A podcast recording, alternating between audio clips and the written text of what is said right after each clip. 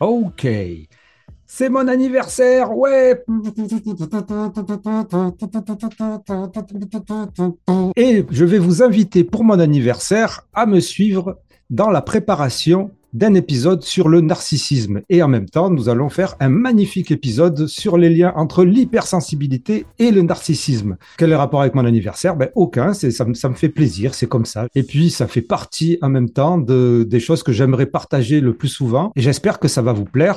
L'an dernier, pour mon anniversaire, j'avais lancé un appel à un maximum de donations. Ce que je refais cette année, s'il vous plaît, aider ce podcast qui en a vraiment besoin. Vous savez que le modèle économique de ce podcast est fragile. Il repose essentiellement sur le financement participatif dont vous êtes les acteurs et les actrices. Et je vous en remercie intensément. Vous pouvez faire une donation ponctuelle ou une donation régulière qui serait le mieux, permettre à ce podcast d'exister, continuer mon travail, à continuer à diffuser l'info la plus fiable possible, les connaissances, des témoignages sur tous ces sujets, sur les sujets HPI, neuroatypiques et compagnie, les sujets qui vous plaisent. Et je sais que ce podcast vous fait beaucoup de bien et vous apporte même beaucoup. Donc, s'il vous plaît, considérez d'aider ce podcast dans la mesure de vos possibilités parce que ce média en a véritablement besoin et qu'il ne fonctionne que grâce à vous. Il y a un lien unique dans la description de cet épisode et si vous voulez le rejoindre directement via YouTube, vous pouvez cliquer sur rejoindre ou pour 1,99€ seulement, vous pourrez soutenir le podcast pour pratiquement au moins une vidéo par semaine, au moins, parce que ces derniers temps, j'en fais beaucoup plus. Je vous remercie tous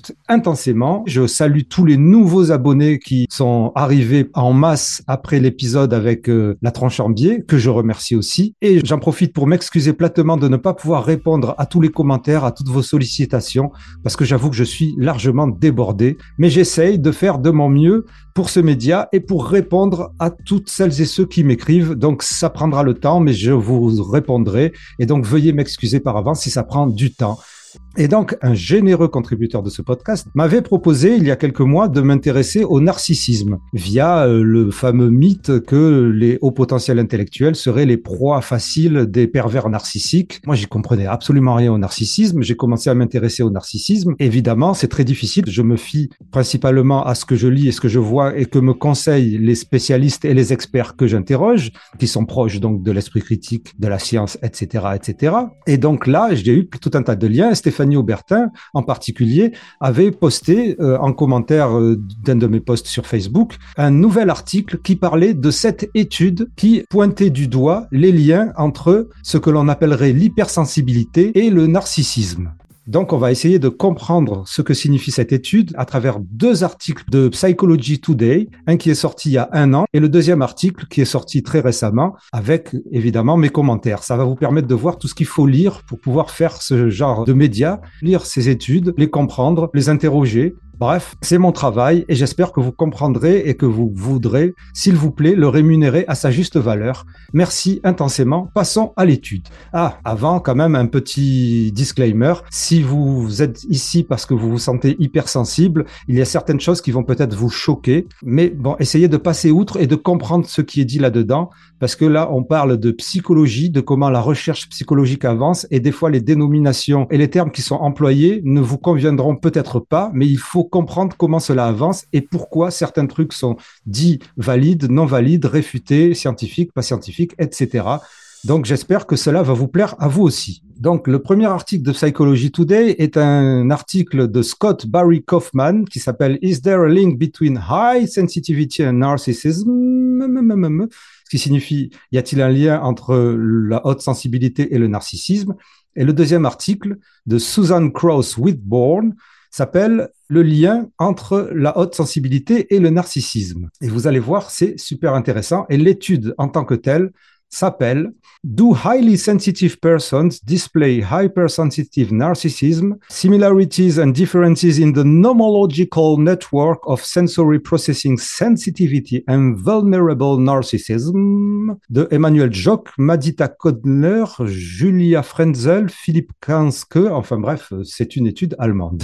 voilà, et je vous expliquerai ce que veut dire tout ça au fur et à mesure de la lecture de cet article qui n'est pas si long que ça. Restez avec moi parce que vous allez apprendre des trucs excellents exceptionnelles, enfin que moi je considère comme exceptionnelles, non seulement sur les hypersensibles, mais surtout aussi sur le narcissisme, des choses que je ne savais pas en réalité et que je pense beaucoup de gens ne le savent pas non plus. Voilà, je l'ai traduit évidemment en français, cette fois-ci en vérifiant euh, chaque fois tout ce qui est dit, parce que sinon, voilà, ça risque de faire la même erreur que la dernière fois. Donc l'article, le premier article s'appelle Existe-t-il un lien entre la sensibilité élevée et le narcissisme? Constatation sur le narcissisme vulnérable, nous allons comprendre ce que c'est, et ce qu'elle pourrait signifier pour les personnes hautement sensibles. Donc là, il faut préciser, alors, dans ma traduction, ce qui est en rouge, c'est ce que j'ai rajouté moi-même, j'ai rajouté quelques annotations. Là, nous parlons de recherche psychologique et que dans la recherche psychologique, et même, vous allez comprendre petit à petit, de la part de la personne qui a créé le concept de haute sensibilité,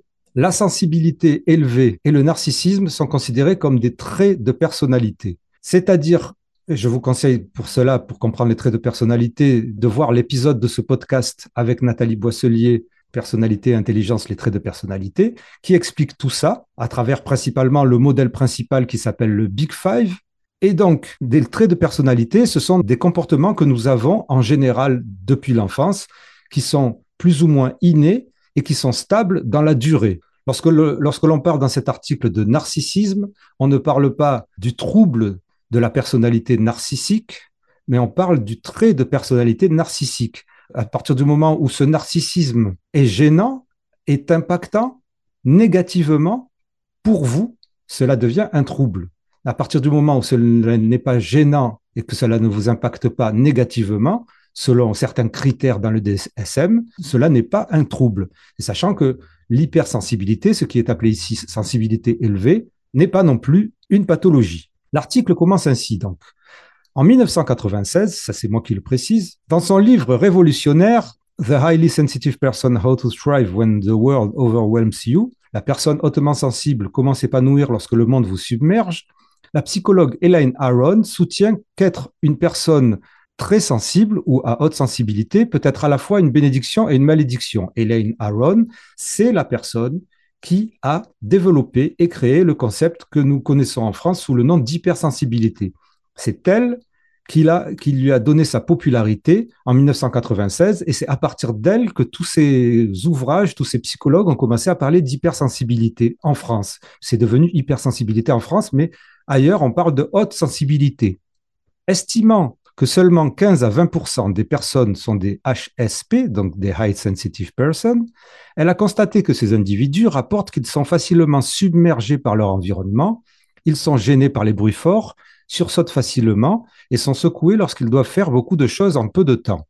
Ils sont souvent profondément émus par les arts et la musique, ils sont plus conscients des subtilités de leur environnement et ils apportent et ils rapportent avoir une vie intérieure riche et complexe.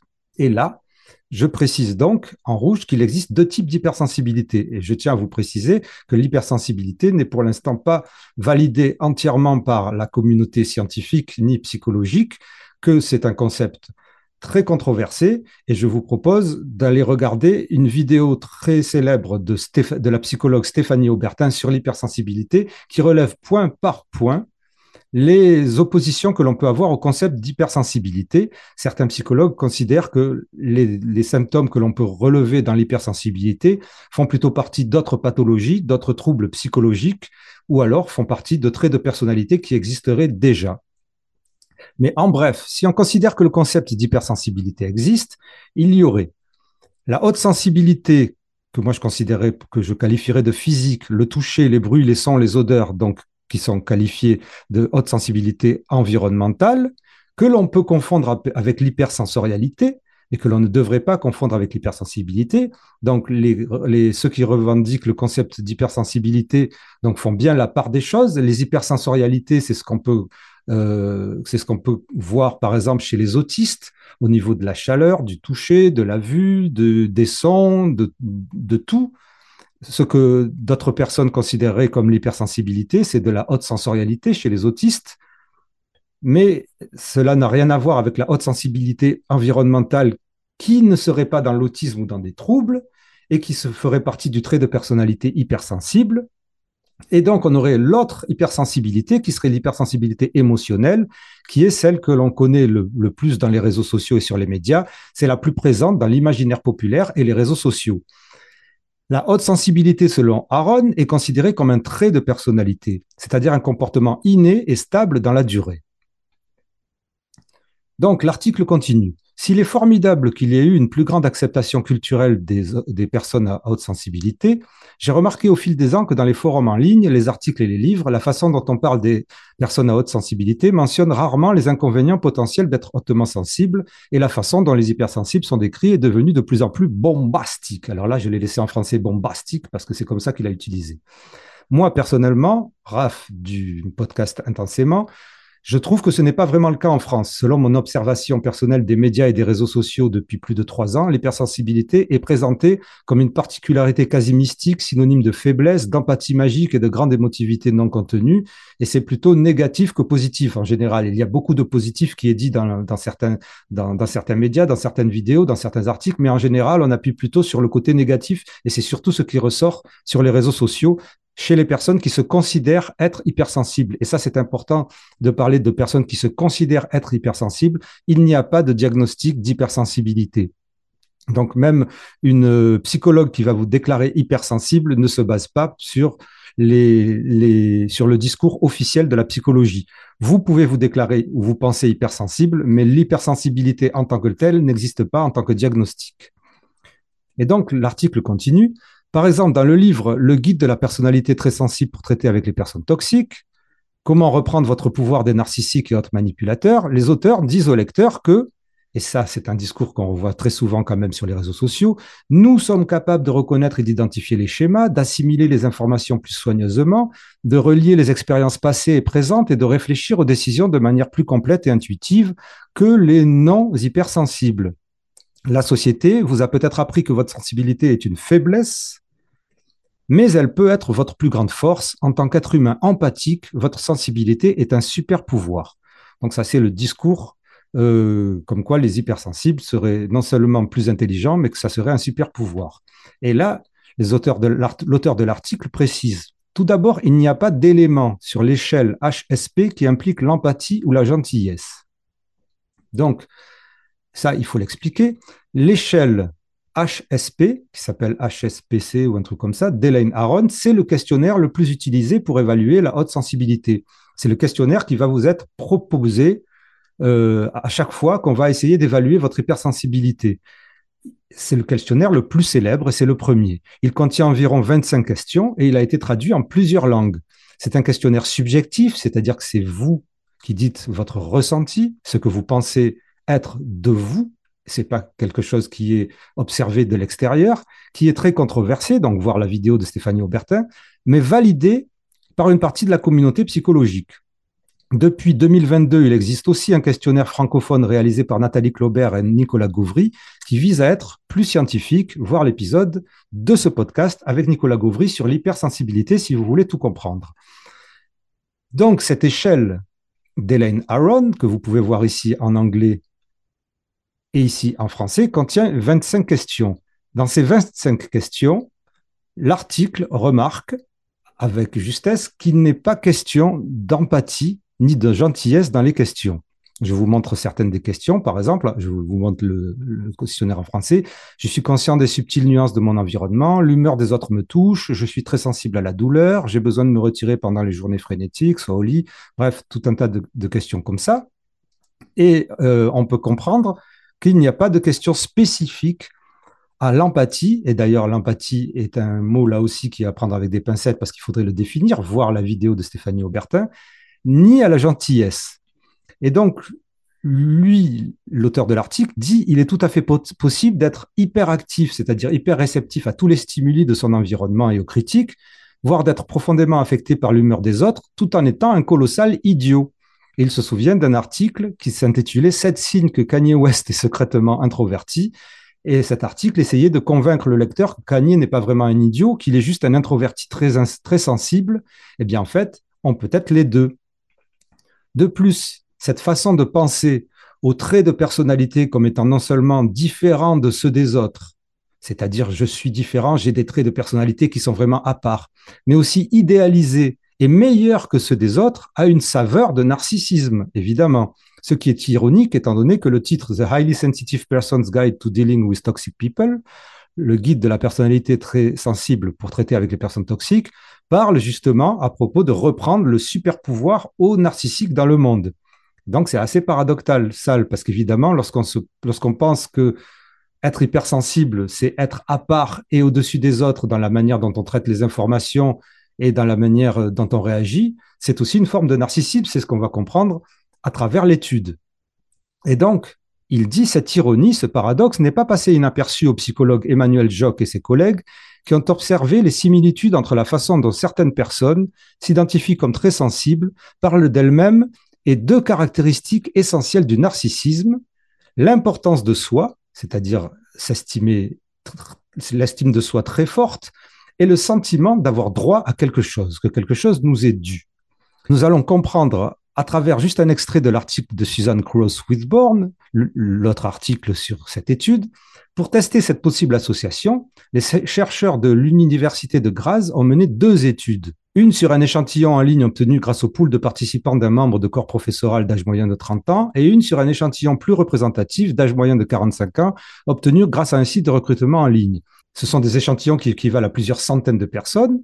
En plus de mesurer les traits de personnalité via des échelles d'hypersensibilité, donc l'HSPS, celui de Hélène Aron, et une échelle de narcissisme hypersensible, puisqu'il y a des échelles pour mesurer le narcissisme hypersensible aussi, c'est-à-dire un questionnaire, les auteurs ont également inclus une échelle de traits de personnalité à cinq facteurs, donc le Big Five, le modèle Océan, c'est-à-dire le plus scientifiquement valide, et un bref questionnaire d'estime de soi. De plus, les auteurs ont testé la charge symptomatique possible de ces qualités avec un index de symptômes psychologiques standard, c'est-à-dire un index de symptômes de pathologie psychologique, je suppose, ou de problèmes psychologiques standards. Les auteurs ont adopté une approche de réseau nomologique dans leurs analyses, ce qui signifie qu'ils ont cherché à représenter toute la constellation des traits qui pourraient potentiellement relier ces deux aspects de l'hypersensibilité. Et donc, c'est là où on se rapproche de comprendre ce qu'est le narcissisme hypersensible ou le narcissisme vulnérable. Le narcissisme n'est pas toujours un narcissisme grandiose, celui qui se tape sur la poitrine et qui dit je suis le meilleur, je suis le plus beau. Les psychologues ont également découvert une forme de narcissisme plus silencieuse et plus passive-agressive, appelée narcissisme vulnérable ou hypersensible, qui est associée à l'anxiété et à la honte de vouloir être sous les feux de la rampe. Voici quelques éléments de l'échelle pour mesurer le narcissisme hypersensible et vous allez comprendre de quoi il s'agit. Je peux devenir entièrement absorbé par mes affaires personnelles, ma santé, mes soucis ou mes relations avec les autres. Mes sentiments sont facilement blessés par le ridicule ou les remarques désobligeantes des autres. Lorsque j'entre dans une pièce, je deviens souvent gêné et j'ai l'impression que le regard des autres sont braqués sur moi. J'ai le sentiment d'avoir un tempérament différent de la plupart des gens. J'ai tendance à me sentir humilié lorsque je suis critiqué.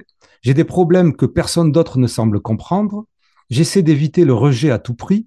La défaite ou la déception me font généralement honte ou me mettent en colère, mais j'essaie de ne pas le montrer. Et donc, qu'ont-ils découvert? Premièrement, les chercheurs ont constaté que la haute sensibilité, donc l'hypersensibilité, et le narcissisme hypersensible sont substantiellement corrélés entre eux. On parle là donc, je vous le rappelle, de traits de personnalité.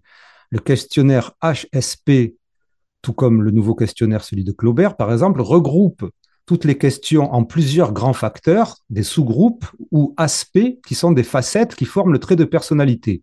Donc, vous revoyez l'épisode sur les traits de personnalité avec Nathalie Boisselier. L'aspect facilité d'excitation de l'échelle HSP était le plus fortement corrélé avec le narcissisme hypersensible. Selon les chercheurs, cela montre qu'une irritabilité due aux stimuli externes, associée à une attitude de fragilité propre, présente non seulement des chevauchements théoriques, mais aussi empiriques substantiels avec le narcissisme hypersensible vulnérable. Et donc, cet aspect facilité d'excitation, en particulier de l'échelle HSP, était le plus fortement lié aux aspects suivants du narcissisme hypersensible, l'estime de soi contingente, baser son estime de soi sur ce que les autres pensent de vous, et ensuite des aspects comme se cacher et l'autre aspect se dévaloriser qui était donc très fortement lié à l'aspect facilité d'excitation de l'échelle HSP. La facilité d'excitation était également substantiellement corrélée à une mesure de la rage d'avoir droit à quelque chose. Pris ensemble, cela suggère que ceux qui s'identifient comme des personnes très sensibles adoptent dans une certaine mesure l'attitude suivante je suis fragile, donc je mérite d'éviter tout désagrément et je réagis avec rage lorsque mes besoins ne sont pas satisfaits. Ça me fait penser à mes enfants.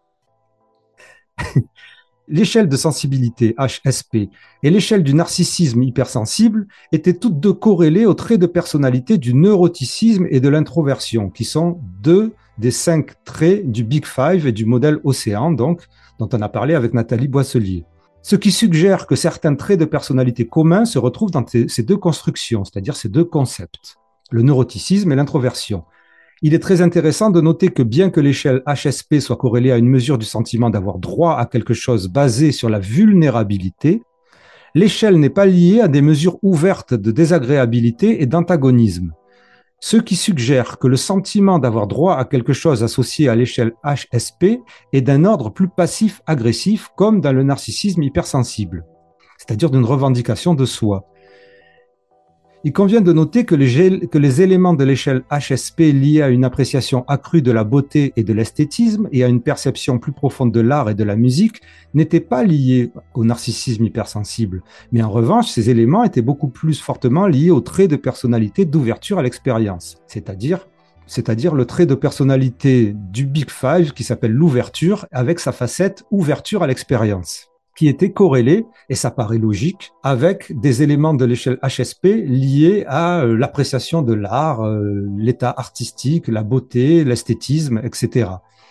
Ces résultats sont cohérents, ce qui paraît normal, avec des recherches antérieures qui ont montré que toutes les facettes de l'échelle de personnalité hautement sensible ne sont pas également liées au bien-être et aux résultats de la vie.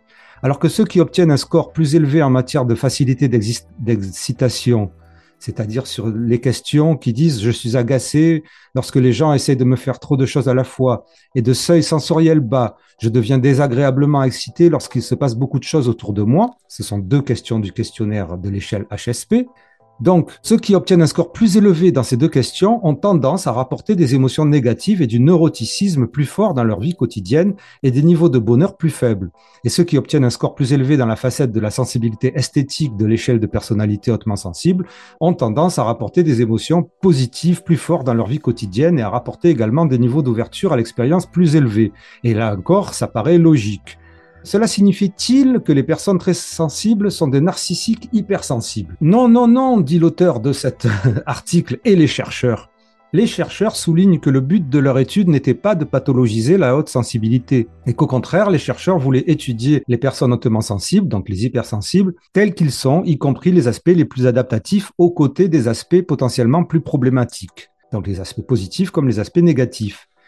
Les chercheurs pensent que seule une perspective qui fait face aux qualités désirables et indésirables de sa personnalité permet la croissance individuelle. Une partie de la croissance personnelle, du développement de soi, quoi, consiste à affronter sa propre structure de personnalité avec une réalité percutante, c'est la prendre de plein front, à comprendre les avantages ainsi que les manières potentielles dont on peut inhiber sa propre réalisation de soi, éviter de se réaliser. Être très sensible au monde n'indique pas nécessairement un narcissisme, mais ceux qui se perçoivent comme particulièrement fragiles en raison de leur personnalité associée à une attitude selon laquelle le malaise doit être évité à tout prix, peuvent être enclins à montrer des aspects de narcissisme hypersensible et un sentiment de droit à un traitement spécial simplement parce qu'ils sont plus sensibles que les autres. Ça fait un peu penser au HPE tout ça là. Pauvre HPE. Cet état d'esprit de fragilité et l'idée qu'ils sont des êtres très sensibles, c'est-à-dire que c'est inhérent à leur nature, pourrait les empêcher de ne jamais essayer de changer ou de grandir. Cela peut empêcher de vivre une vie plus pleine, de sortir de sa zone de confort et de se connecter aux autres de manière à favoriser la croissance et des liens plus profonds plutôt que l'évitement et encore plus la honte. Le cycle d'évitement et de honte est réel et peut déclencher des boucles de rétroaction négatives avec soi-même et les autres. De plus, se cacher des autres et avoir tendance à ne partager son identité hypersensible qu'avec d'autres hypersensibles sur des forums de discussion en ligne peuvent également inhiber la réalisation de soi. D'une part, ils peuvent avoir honte d'être ce qu'ils sont, mais d'autre part, ils parleront à d'autres hypersensibles de combien c'est un super pouvoir d'être ce qu'ils sont, et ce n'est pas un niveau d'intégration sain avec le reste de la structure de la personnalité.